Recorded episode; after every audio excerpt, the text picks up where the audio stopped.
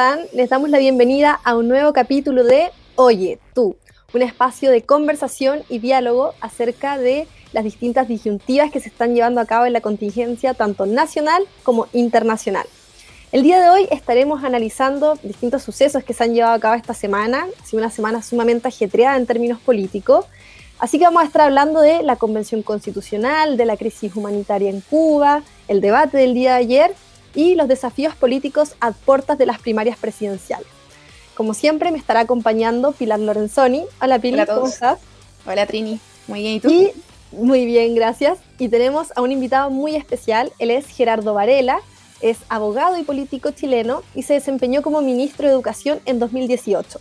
Actualmente es miembro del directorio FPP y presidente del consejo directivo de esta fundación. Así que muchas gracias Gerardo por estar acompañándonos el día de hoy. Al contrario, gracias a ti Trinidad. Hola Pilar, gracias por invitarme. Encantado de estar con la comunidad de la FBP aquí comentando la, contingencia. Buenísima, la verdad es que yo eh, me, sumo totalmente a las palabras de la Trini. La verdad es que espero de corazón que estén con mucha energía, con ganas de comentar, con ganas de debatir, porque el contexto nacional chileno está sumamente ajetreado, está sumamente caliente y por lo tanto hay muchos temas, tanto nacionales como internacionales, que tocar y la idea es que acá creemos un espacio en el fondo que incentive el respeto, la libertad y sin temor a pensar distinto, sin temor en el fondo a, no gritar, sino que dar argumentos en la, en la conversación. Así que no sé, Trini, si te gustaría acá tutear el balón, primeramente. Bueno, en primer lugar vamos a hablar acerca de la convención. Este es un proceso que ya lleva bastante tiempo. El 25 de octubre se votó acerca del apruebo o el rechazo. Ganó el apruebo con amplia mayoría. Luego se votó por los constituyentes que iban a integrar la Convención Constitucional el 15 de mayo y eh, ya la semana pasada, el día 4 de julio, se dio el inicio a la convención. Entonces, llevamos nueve meses de una contienda política fuerte donde los medios giran en torno a qué es lo que está pasando y sin duda hubo bastante desilusión, creo yo, con lo que se vivió la semana pasada, eh, donde vimos que finalmente la derecha prácticamente no tiene voz. Sé, ¿qué creen ustedes? Bueno, yo, yo fui de ese mm, escuálio 20% que votó en contra, digamos. A mí siempre me pareció mm, una, una mala idea esto de que una convención de 155 personas iba a ser capaz en un año de, de hacer una constitución, digamos. Eh, pero además me parecía que la constitución nuestra es tan buena como cualquiera, que las reformas necesarias se podían tramitar en el propio Congreso, sin toda esta mega estructura eh, política que se creó en torno a la convención. Pero bueno, soy claramente una, una voz eh, minoritaria. Yo creo que en general eh, Chile estaba esperanzado en, en, la idea de que, de que, una convención constituyente mm, iba a bajar la tensión política, cosa que yo creo que no ha ocurrido. Eh, y segundo, iba a ser capaz de, generar reglas del juego que todos se sintieran parte y de alguna manera, yo creo que más bien por confusión de qué es lo que es una constitución, que la gente en general no sabe mucho. Los abogados sabemos, pero el resto no. Eh, iba a permitir dar solución a los problemas más acuciantes que la gente siente, que el problema de pensiones, la mala atención de la salud estatal, eh, los problemas de seguridad que están viviendo. Y, claro, la constitución puede ayudar a dar lineamientos para que eso lo resuelva en el futuro el Poder Ejecutivo y el Legislativo según se distribuyan los poderes. Pero, pero no es el organismo ni la estructura jurídica destinada a solucionar problemas coyunturales. Ah, claro. Entonces... ¿Sabes de lo, ¿sabes de lo que me acuerdo, Gerardo? un segundo. Que me acuerdo que cuando está el tema de los constituyentes estaban como debatiendo en la tele, había un, no sé quién era, y le preguntaron, ¿tú qué quieres poner en la constitución? Y la señora me dijo, yo quiero instaurar la felicidad, que cada chileno, cada chilena sea sumamente feliz. Así que eso va Y yo decía, pero ya, perfecto, yo creo que todos queremos acá que la gente sea feliz, pero ¿cómo instauras eso en la constitución? Y salió finalmente. Entonces, efectivamente, la gente no sabe lo que es la constitución, no sé. Ahora, ojalá fuera cuestión de escribirlo, porque yo creo que ojalá. uno diario de vida escrito quiero ser feliz y de alguna determinada manera, pero la vida es mucho más compleja que eso, digamos.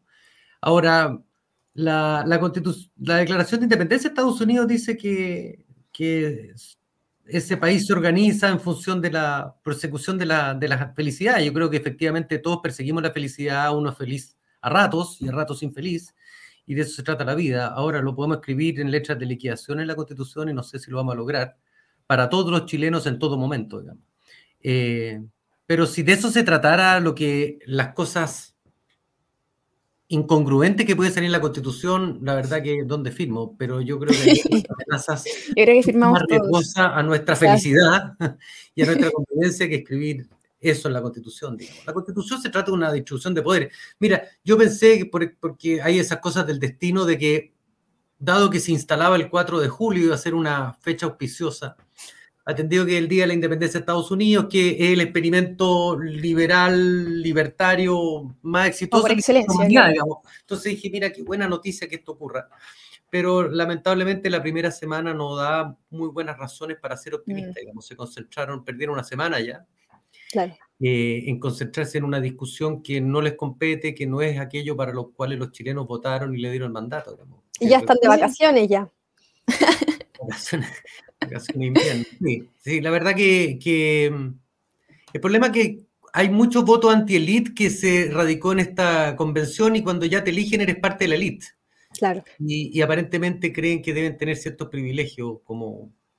Eh, Tú dijiste algo al principio que me llamó la atención, que siento que es interesante también acá que la gente se lo cuestione en la, en la casa, que tú fuiste parte de este escualio porcentaje que siempre estuvo en contra de esto, en el fondo que votó rechazo la Trini y yo también votamos rechazo, también decimos que esto iba a ser un desastre, como lo está haciendo actualmente. Y yo creo que hay dos formas de entender la democracia. Una es efectivamente la mayoría. La mayoría dice algo, por lo tanto se tiene que hacer. Es democrático, la mayoría lo dice. Y otra es asentar ciertas bases morales. Entonces, por más que la mayoría diga algo, no se puede llevar a cabo, porque claro, la, la mayoría quiere, por ejemplo, erradicar la propiedad privada, pero chuta, entonces, no sé ahí qué, qué opinan ustedes de la mayoría de momentánea. mira, eso ya lo describió Aristóteles a, propósito de, la, de los riesgos de la democracia griega, que uno de esos es, la demagogia, digamos. Claro.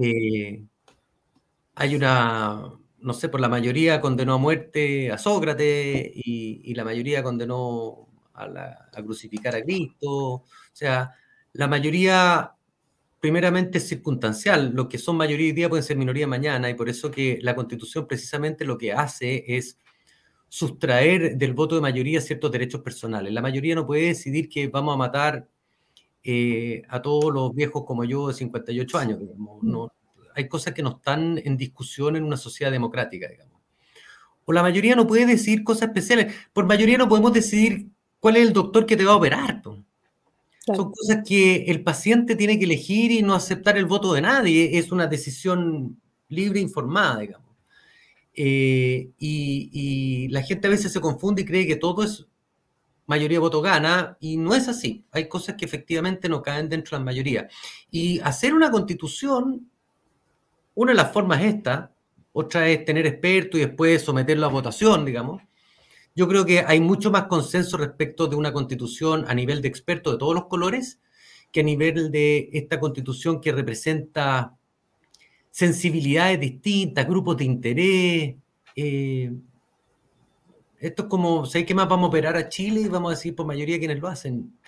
Lo encuentro delicado, pero bueno, así está. Eh, por eso que el, que el Congreso tiene potestad constituyente, porque ya hay una constitución y tiene que modificarla conforme a sus quórums. lo que pasa es que acá la convención lo otro que está haciendo es salirse del fondo de lo que fueron encargados que redactar una nueva constitución. Por una parte, actúan como un congreso, queriendo que se creen ciertas leyes, el indulto a estos supuestos presos políticos, por ejemplo, y por otra parte también es como que actuara como el Poder Judicial, diciéndole a los jueces a quienes tienen que condenar y a quienes no tienen que condenar. Bueno, los que somos abogados sabemos que el Estado solo puede hacer aquello que está expresamente permitido, son artículos claro. y séptimo de la Constitución, pero que no son de esta Constitución, son de siempre todas las constituciones de Chile. Eh, porque los organismos públicos tienen que someter su actuación a la ley y es una limitación que la sociedad civil le impuso a los gobernantes desde que nos independizamos de los reyes, digamos. O sea, eso no es algo que nos perjudique, al contrario, es una defensa de nuestros derechos frente al poder del soberano. Claro. Por eso que el soberano no puede hacer cualquier cosa o todo lo que quiera, digamos. Tiene ciertos límites y esos límites es el gobierno de las leyes y para eso están las constituciones, para establecer los límites de ese gobierno.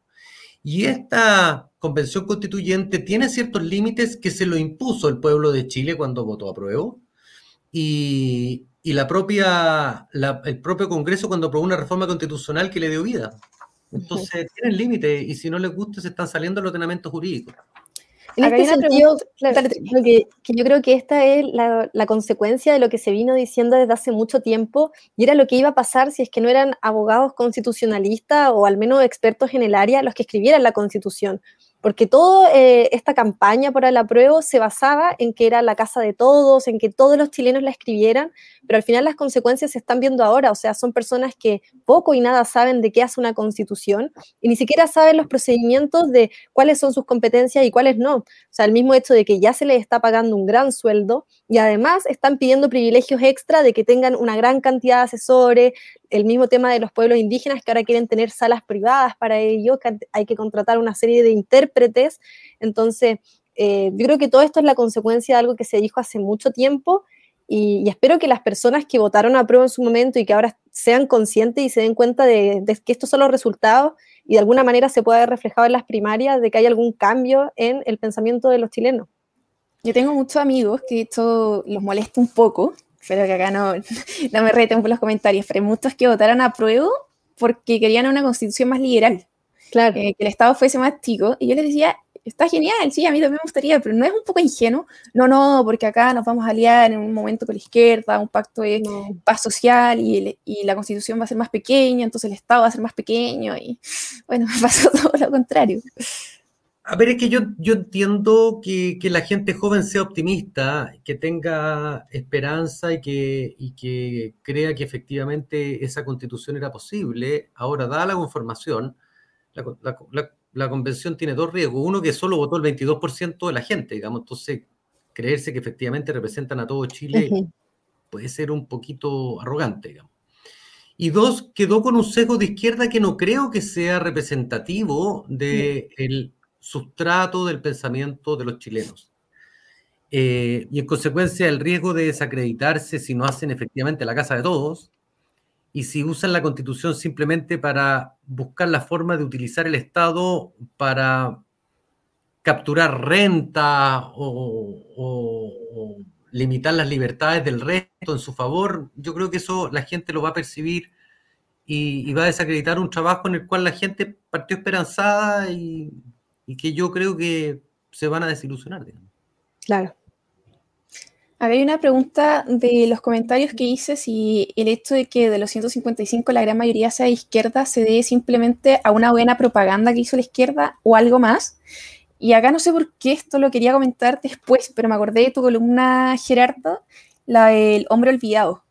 Ah. Yo creo que la encontré muy buena, ahí la podemos comentar con el tema de las primarias. Pero yo siento que la izquierda, y acá me dicen si están o no de acuerdo, lo mismo en los comentarios, que la izquierda le está hablando a estos hombres olvidados, como diría Roosevelt, pero con engaños y con ilusiones no sustentadas, pero que captó muy bien que no son estas como personas que las victimiza aún más y los trata como estos sujetos olvidados. a ver, la política, tiene, la política tiene mucho de marketing y, el marketing lo que hace es apelar a nuestras emociones. Y yo creo que la izquierda ha logrado, así como no tienen idea de marketing en el mundo privado, digamos, de productos, sí tienen mucha idea y lo hacen muy bien en el marketing político, que, que es presentar bien ideas que suenan bien y funcionan mal, digamos. Claro. Eh, afortunadamente, en alguna época existía Europa Oriental, donde uno sabía que todas las ideas se aplicaban y funcionaban mal, digamos. Hoy día solo queda Cuba, Venezuela y la gente dice, no, para allá no vamos a ir, digamos, bueno, ¿para dónde vamos a ir? Entonces, eh, ellos parecieran haber solucionado un principio básico de la historia de la humanidad, que es el principio de escasez, digamos. Como que aquí sobra de todo. Y además, como que la gente no es capaz de reaccionar, sino que simplemente yo tomo una medida, una deformación que tenemos los abogados, de pensar que por uno escribiendo o por decreto puede suprimir los costos en economía. Y la verdad que lo que se hacen es que se trasladan, digamos, a alguna parte. Entonces, eh, efectivamente yo creo que han hecho un buen marketing para lograr movilizar a sus electores a que fueran a votar.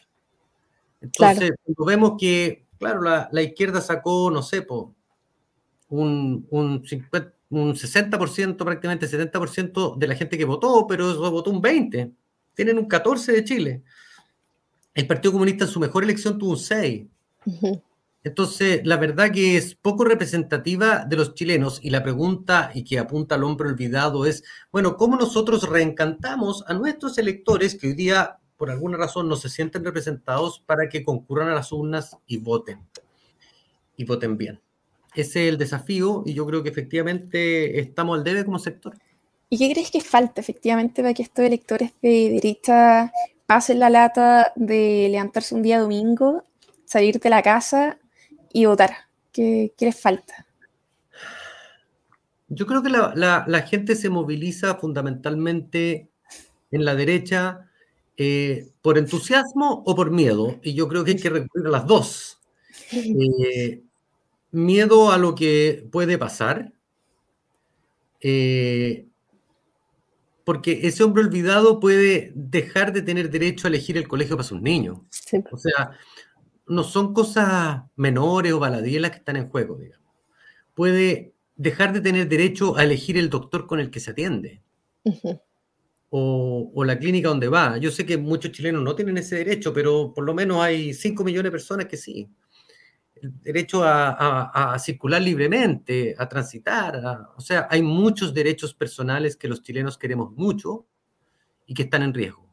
Y segundo, el entusiasmo, el entusiasmo por, por, una épica que es tener un país más pacífico, tener un país eh, más diverso, pero con esa diversidad bien entendida, que tolera a todo, incluso a los que opinan distinto.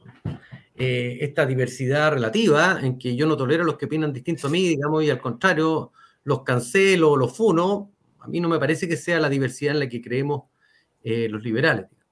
Así que yo creo que aquí hay que, hay que movilizar todas las palancas eh, que son necesarias para que la gente se mueva. Y esa es, es el entusiasmo por las ideas propias y, y, el temor respecto de la antidemocrático que resulta la idea ajena y antilibertario. Lo que pasa es que la generación de ustedes, niñitas, perdone que las trate así, pero podrían ser mis hijas, es una generación que nunca ha visto una amenaza real a la libertad. Mm. Eh, los que somos más viejos las vivimos desde dos mundos. Desde algunos en el mundo de la OP, en que había un, sector muy grande de la población que era antidemocrático y marxista, y después desde el mundo de la dictadura, eh, que, vieron la otra cara, digamos. Ahora, esos dos mundos nos estamos envejeciendo y, hay una generación en que da por sentada grados y espacios de libertad que no son naturales y que son una conquista de la sociedad occidental, de la democracia y las democracias liberales. Mm. En ese sentido, yo creo que podemos, claro, tomarnos de lo que hice y ir pasando al segundo tema que tiene que ver con las primarias y los candidatos. Y en cuanto a eso, yo creo que es algo súper paradójico, porque con el tema de la constitución, cuando se le preguntaba a la gente qué quería, en resumen, la mayoría quería más derechos sociales pero no se dan cuenta que al votar por candidatos como Boric o Hadwe, finalmente están, o sea, están renunciando a ciertos derechos que eh, tienen que ver con libertades personales, por ejemplo, o, inclusive eh, si es que la pandemia siguiera, la manera en la que ellos ven como la solución es prácticamente cuarentena total por la cantidad de meses que sea necesario. Y todo eso seguiría atentando a nuestra libertad. yo creo que es como una incongruencia muy grande porque quieren más libertades, quieren más derechos, pero al mismo tiempo quieren eh, más Estado y luego no, no sé, yo creo que el es muy contradictorio. Yo creo que los derechos personales y los derechos sociales no son incompatibles unos que otros. Eh, derecho a ser una palabra grande, como yo la entiendo, es, es tan social el derecho que tenga un padre a elegir si va, si lleva a su hijo a un colegio municipal, a un colegio subvencionado, a un colegio privado, digamos. Es un derecho social, el derecho a educarse. Lo que pasa es que la izquierda hace sinónimo la provisión estatal de servicios con el derecho social y yo creo que eso no es obvio, ni, ni tampoco son incompatibles uno con otro. Yo creo que Chile siempre ha tenido, por ejemplo, en educación provisión mixta. De hecho, parte primero con una educación privada. Cualquier persona que eduque a un niño está haciendo educación, digamos. Yo creo que eso no, no es privativo del Estado. Y, y después, por supuesto, entre el Estado, y siempre fue provisión mixta. Eh, lo que ocurre es que en algún minuto el Estado tuvo la plata suficiente y quiso hacer soberanía en todo Chile y se extendió, digamos. Pero nosotros tuvimos un sistema concentrado en el Estado a través del Ministerio de Educación y que funcionaba mal. Si aquí la municipalización de la educación no se hizo para destruir un sistema que funcionaba perfecto, se hizo para mejorar un sistema que funcionaba muy mal. Y se hizo precisamente para acercar la educación a las comunidades educativas. ¿Y por qué? Porque la experiencia en todas partes del mundo dice que un colegio funciona mejor cuando esos apoderados, ese cuerpo profesor y ese director están más encima del colegio y no dependen de un órgano central en Santiago, digamos.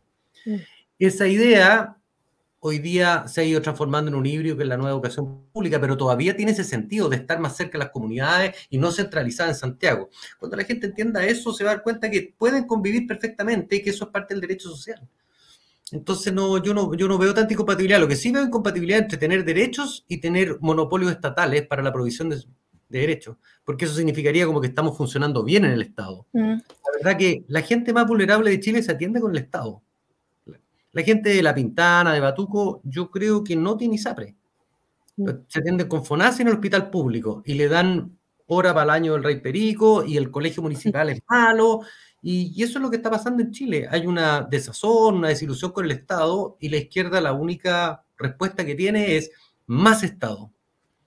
Y eso efectivamente, cuando uno conversa con cualquier funcionario público, le va a decir, mira, si yo tuviera más presupuesto, más poder, haría bien la pega que de otra manera no lo puedo hacer. No es la idea, el Estado de Chile ha crecido 10 veces. Sí, eh, totalmente. Acá te traigo de vuelta al tema del mío, cuando te preguntaba cómo podemos incentivar acá al votante de derecha. Sí. No, no, no sé si les pasa que sienten que sería bueno que las primarias eh, de la izquierda ganara Jaue.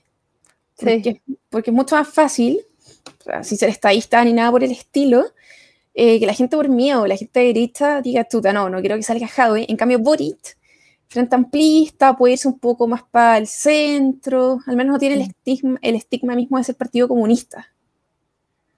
Pero si se tratara para salvar a la derecha, ¿ustedes preferirían, o qué creen ustedes que sería mejor, que saliera Jaude o saliera Boric? A pesar de que las encuestas obviamente favorecen a Jaude. Yo no, yo no creo mucho en esos cálculos electorales así de, de billar como a tres bandas. Yo creo que... A la intuición. Claro, yo creo que en la izquierda ojalá salga el menos malo que es Boric, Boric es un tipo honesto intelectualmente, eh, yo creo que con poca experiencia en el sector privado.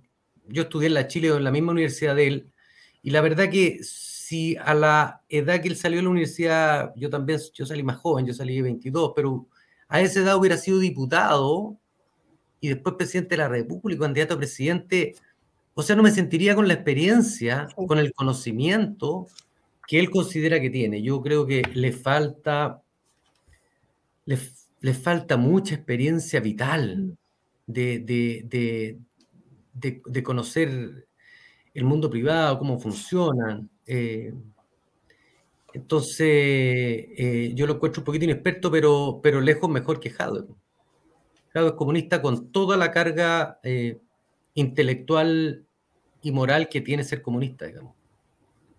Claro, creo, creo que en ese sentido lo que va Pili es que si vemos que el miedo es una motivación para que los votantes asistan, entonces en ese sentido, si es que la final fuera, por ejemplo, Hadwe versus eh, Lavín o Sebastián Sichel, quizás sí asistiría más gente a votar de derecha para que Hadwe no sea presidente, o inclusive podría haber una alianza de la centro izquierda que de alguna manera no quiere un régimen comunista. La derecha. Sí, lo que ocurre es que si a, según, a, a la elección, en definitiva, en la papeleta estuviera Boric, tú te aseguras de una cosa que es relevante, que van a haber elecciones después. Mm. Eso no está garantizado si es O sea, la experiencia que los comunistas cuando toman el poder no lo abandonan, sino es por la fuerza. Si no, vean a Cuba. Que... Como escribía un señor hoy día en Mercurio que se fue de Cuba cuando, cuando su padre tenía 17 años y hoy día tiene 79 y todavía no ve eh, democracia en Cuba. Entonces se le olvida que puede pasar una generación muy fácil. Entonces tú con el comunismo nunca tienes por seguro el respeto a la ley y la alternancia al poder. Con Gabriel Boric yo diría que eso está asegurado. Mm. Tengo una pregunta ya como, porque se me acaba de ocurrir y la encuentro como, sepa, como puchar un rato, pero directamente, Gerardo, ¿qué porcentaje de certeza tendrías tú si te dijesen ya de hacer el presidente y que no entregue el poder en el fondo? O que hubiese ahí una cuestión de chuta, te estaba dilatando esto, las elecciones fueran medio tránfugas después. O sea, yo creo que de todas maneras menos 50%. Porque basta ver el track record que tiene el Partido Comunista en el mundo. Mm. Con respecto a eso, yo creo que el debate de ayer fue súper bueno en sentido que el primer debate del Pacto Pro Dignidad, yo creo que la gente que lo vio no le quedó absolutamente nada claro de por cuál de los dos votar, porque estaban de acuerdo en todo. O sea, de hecho ayer lo dijeron varias veces los periodistas, como por favor muéstrense un poco en desacuerdo en algo para ver en qué se diferencian, porque si piensan exactamente igual, mejor iba uno, pero ¿para qué dos? Y en ese sentido yo creo que Boris en gran parte del debate se trató como de alguna manera de distanciar y pese a que pensaba exactamente lo mismo, no lo decía de la misma manera. O sea, cuando Jaude dice, no, yo quiero legalizar todas las drogas, la pasta base, eh, la cocaína, después le preguntan a Boris y decía, no, eh, quizá en un futuro habría que verlo. Cuando al final puede que en su, su pensamiento también esté legalizar esas drogas, pero no lo dice de inmediato un sentido yo creo que sabe más como de qué manera manipular su discurso. En cambio, Hadwe llega y habla nomás. Sí, bueno, eh, es un militante comunista con toda la carga que eso tiene. Eh, Boric en eso es un hombre, es un hombre más libre. Ahora, si Boric no se ha enterado, sería bueno que estudiara la historia de España o qué pasó con todos los como él cuando el Partido Comunista toma el poder. Mm no, no, tienen, no tienen buen destino, digamos. O sea, no mueren de muerte natural. Si las cosas como son también. Y tú dijiste en el fondo que Boric podría manipular un poco más su discurso, porque como que lo piensa un poco más o quizá no va con toda. Y acá también. a otro candidato totalmente distinto, que es José Antonio Cast.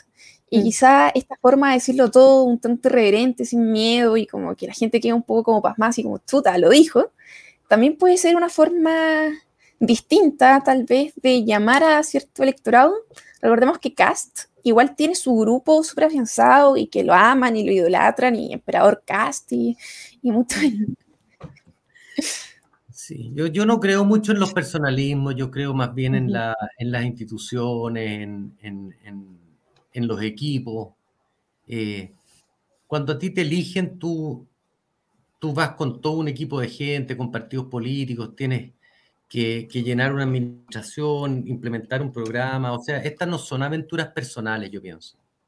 Entonces, o sea, los liderazgos sirven para muchas cosas, pero, pero para la administración del poder requieres equipos, equipos grandes, eh, es otra cosa. Entonces, ¿qué es mi duda, digamos, con, con, con Boric y con Jade? En, ese tren vienen unos vagones de susto.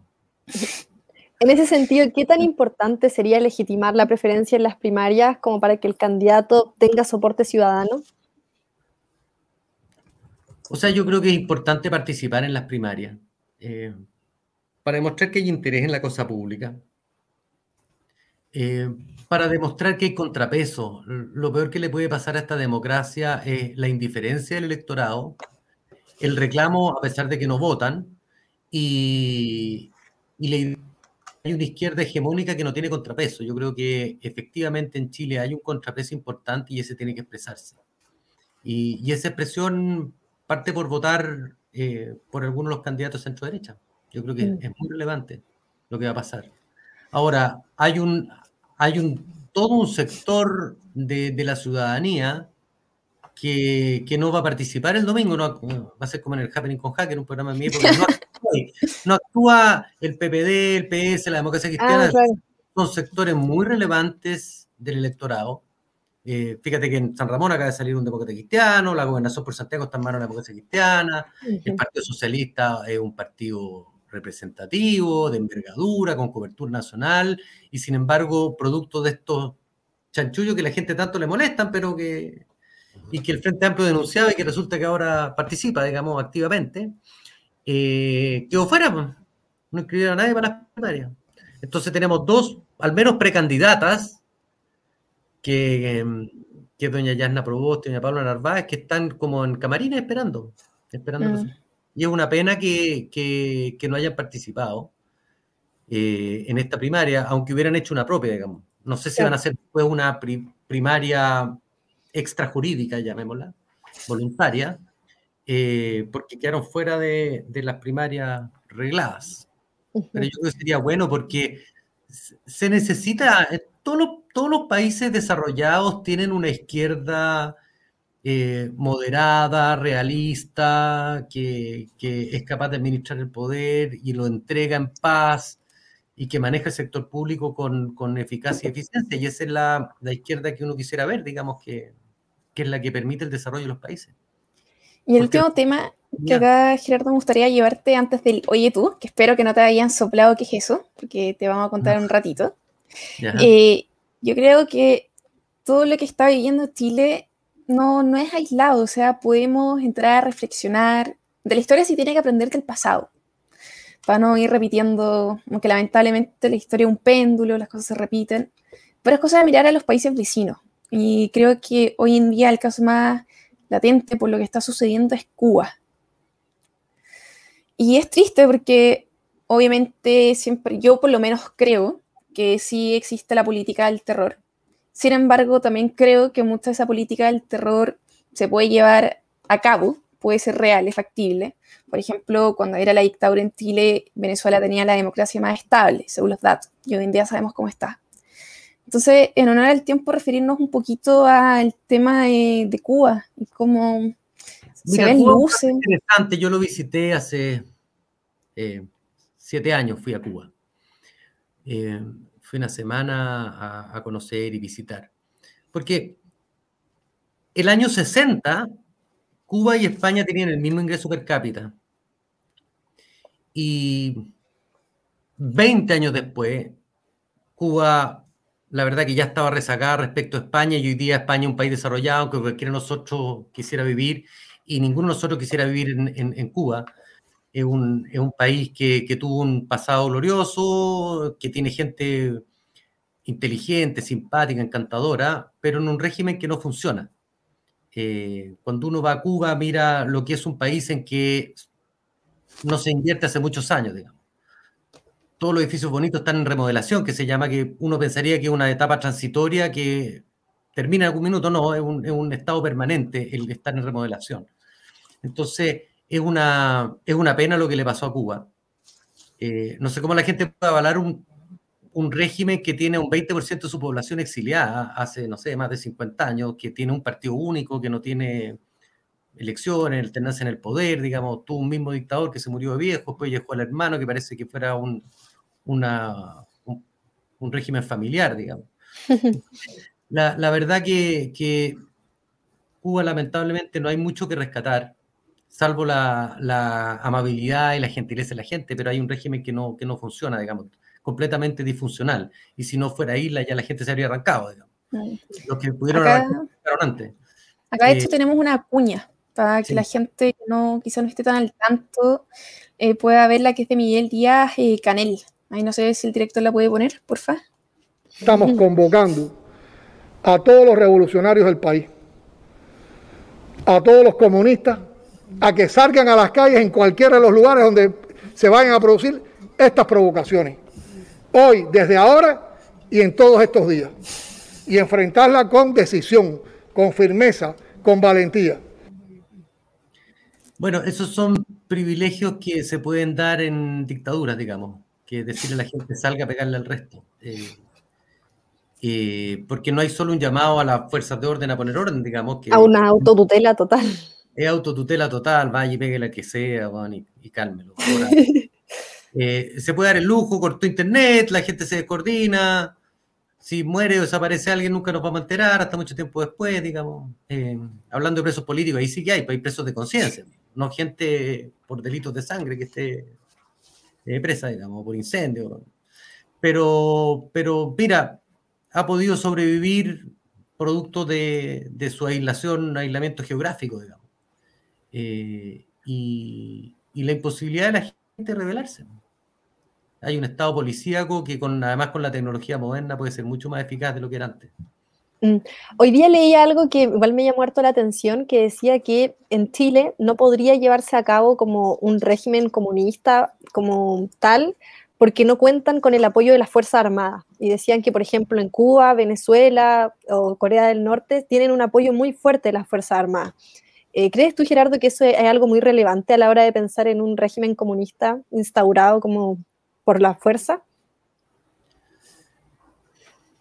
A ver, lo, las Fuerzas Armadas son leales y respetuosas a la Constitución y el ordenamiento jurídico, no al líder personal que esté en un minuto del tiempo. Por supuesto, el comandante en jefe y le obedece, pero siempre que esté comportándose dentro de la ley. El problema que tenemos hoy día es que no tenemos constitución. Eh, o sea, tenemos una, pero hay otra en, en, en proceso.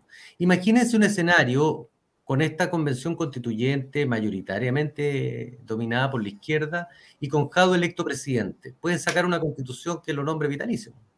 Claro.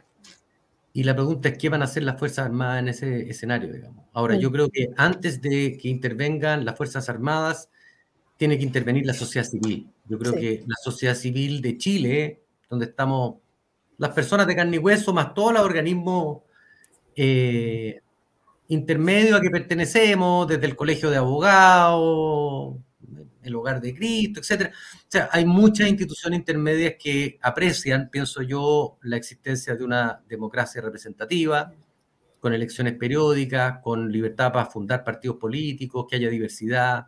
Yo creo que esa sociedad libre sí que convoca mayoritariamente a la población chilena. Aunque le ofrezcan el oro y el moro, no están dispuestos a renunciar a esas libertades. Sí, es un tema súper súper complejo.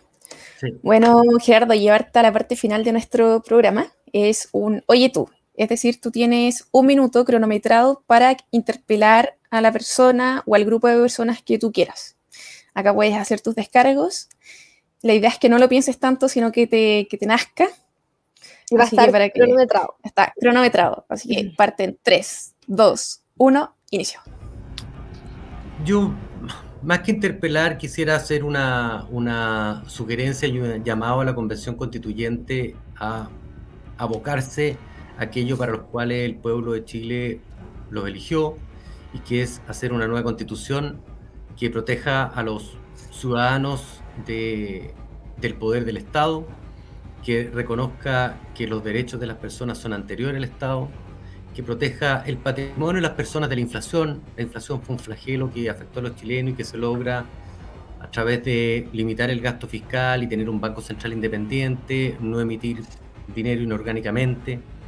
Yo creo que hay cosas muy relevantes en que la convención constituyente tiene que opinar. Es importante la separación de poderes. Es importante conocer nuestra historia porque muchas de las reglas que están incluidas hoy día en la constitución Cinco segundos. de anteriores y tienen un sentido, un propósito y un mal que buscaban evitar. Y es importante que averigüen cuáles son y se asesoren bien. Súper. Muy bien. Pero gracias, gracias a usted, ¿eh? gracias por invitarme. se pasó súper bien. Agradecemos, sí, agradecemos como siempre a todas las personas que nos estuvieron escuchando, a los que se unieron por primera vez y a los que nos siguieron hace ya varios capítulos.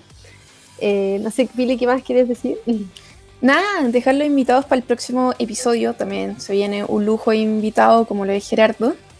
Empieza con A, su nombre, su apellido empieza con K, así que ahí tienen una pista. Y nada, vamos a estar conversando más temas. Van a haber sido las primarias, así que sin duda va a ser un tema que nos va a convocar bastante. Vamos a ver si las encuestas tenían razón, a veces existe la sorpresa. Y nada, espero tenerte de nuevo acá, Gerardo. Fue un gusto. No, encantado. Todo muy bien. Adiós, gracias. Chao, Chao gracias.